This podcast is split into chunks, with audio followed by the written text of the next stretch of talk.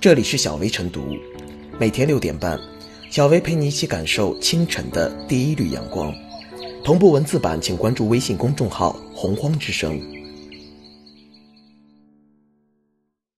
本期导言：近日，养老机构服务安全基本规范国家标准公布，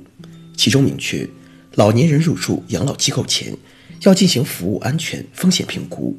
并提出了服务安全风险评估范围，包括。噎食、食品药品误食、压疮、烫伤、坠床、跌倒、他伤和自伤、走失、文娱活动意外九个方面内容。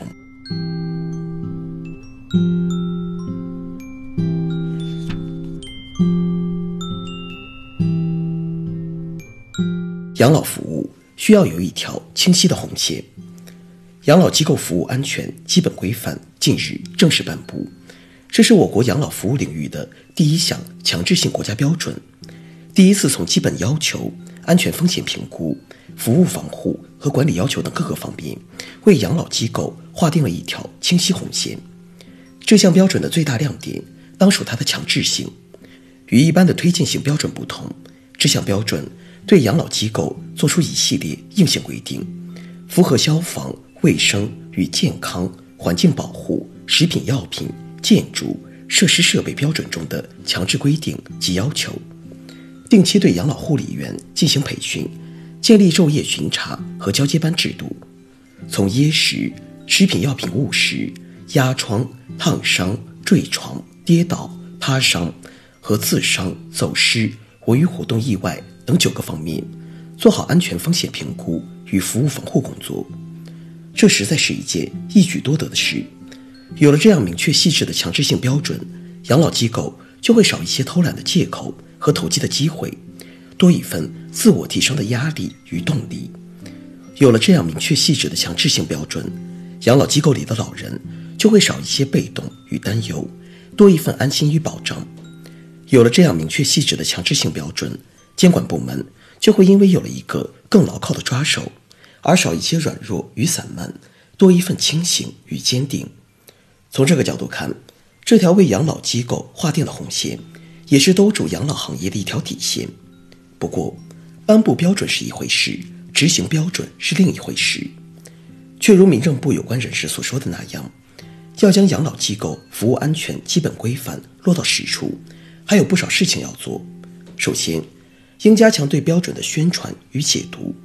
要让养老机构都知道，标准的规范内容是开业的最基本条件。不知道做不到或做不好，就可能被依法处罚，直至停业整顿。要让养老服务行政管理部门都知道，这个标准是履行职责的依据。如果不知道，不能依法监管，就可能失职渎职。要让老年人及其家属都知道，从而清楚了解自己的权益在哪里。与此同时，充分利用两年的过渡期。对养老机构进行必要的业务指导与培训，帮助他们尽快完成对标达标；对确有困难的养老机构，酌情给予政策性倾斜，帮助他们顺利渡过难关，不掉队。更要紧的是，应尽快提高民政系统自身的监管能力与监管水平。为此，尚需逐步完善细化养老机构服务安全基本规范的各项要求。形成更富操作性的监管指标体系与监管操作流程，在执行层面上堵上监管各个环节潜在的漏洞的同时，及时为相关工作人员划定一条清晰的红线，不给任何人留有偷懒投机的余地，非此不足以达成这项国家标准的强制性。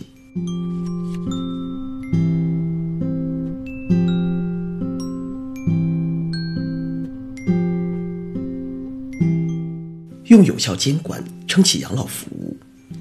这是我国出台的第一个养老服务行业监管标准，意味着对养老服务行业的监管进入有据可依、有标准可循的时代。此前，民政部印发《养老服务市场失信联合惩戒对象名单管理办法》，该试行办法也是我国养老服务行业监管制度的一环。一些地方在国家有关部门之前也出台了。针对养老服务的监管规范，比如北京市出台了《北京市养老服务机构监管办法试行，显示了加强养老服务行业监管的紧迫性与规范化要求。养老服务业在中国不是新兴行业，但随着人口快速老龄化，一方面养老服务的需求与供给严重失衡，另一方面养老服务业发展很快。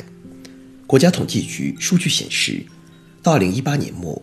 我国六十岁及以上的人口为二点四九亿人，而养老服务机构与设施共十六点三八万个，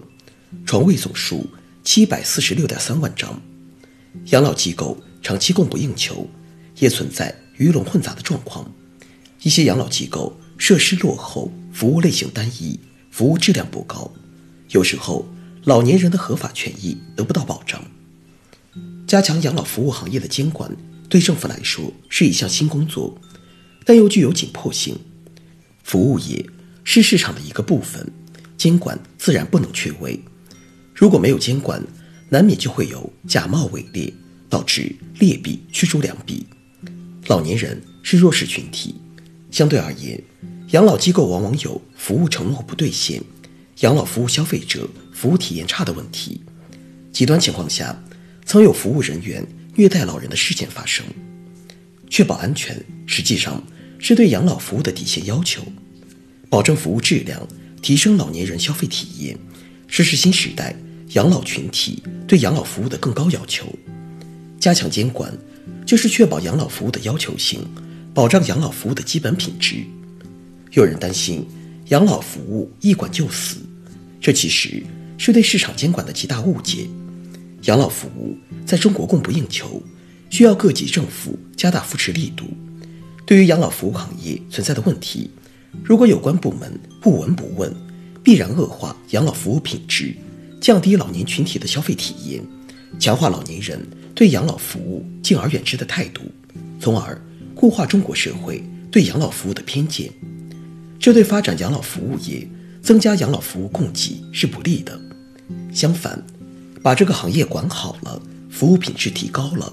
消费养老服务的群体增加了，这个行业才会做大做强。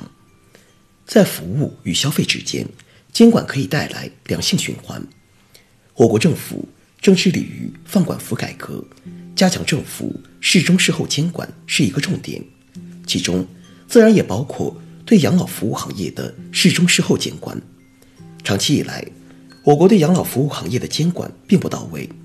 主要靠行政审批这一个管理工具实施管理，结果是批后不管。近年，我国取消了设立养老服务机构的行政许可，既不审批又不监管，养老服务行业岂不成了法外之地？监管的目的是规范，规范是对养老服务消费者负责，也是对养老服务行业负责。监管有效有力之日，必定是养老服务业走向繁荣之期。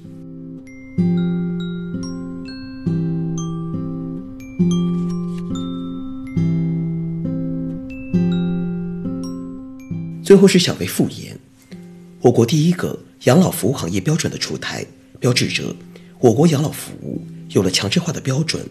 是一件惠民利民的好事。从养老服务组织来说，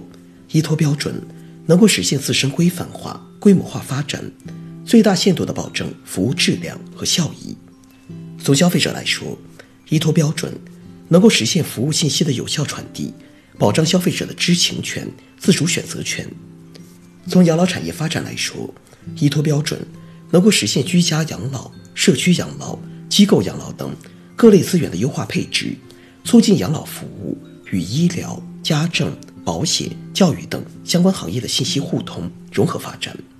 这关系到。老年人口的多种权益保障，更关系到进行“老有所养、老有所依、老有所乐、老有所安”的国家承诺。